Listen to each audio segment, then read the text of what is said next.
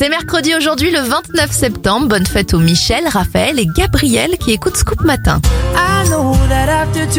Bon anniversaire à Justin Nozuka aujourd'hui, il a 33 ans. Et la chanteuse Elsie, entendue sur ce titre du groupe de K-pop BTS, a 27 ans. Le gros moteur diesel qui pollue, on lui doit. Rudolf Diesel disparaît en 1913. En 1954, c'est la création du CERN, le Centre européen de recherche nucléaire. Et en 1997, la chanson Candle in the Wind d'Elton John, utilisée pour rendre hommage à Diana, est pressée à 21 millions d'exemplaires. C'est un record en Angleterre. Je vous souhaite un bon mercredi.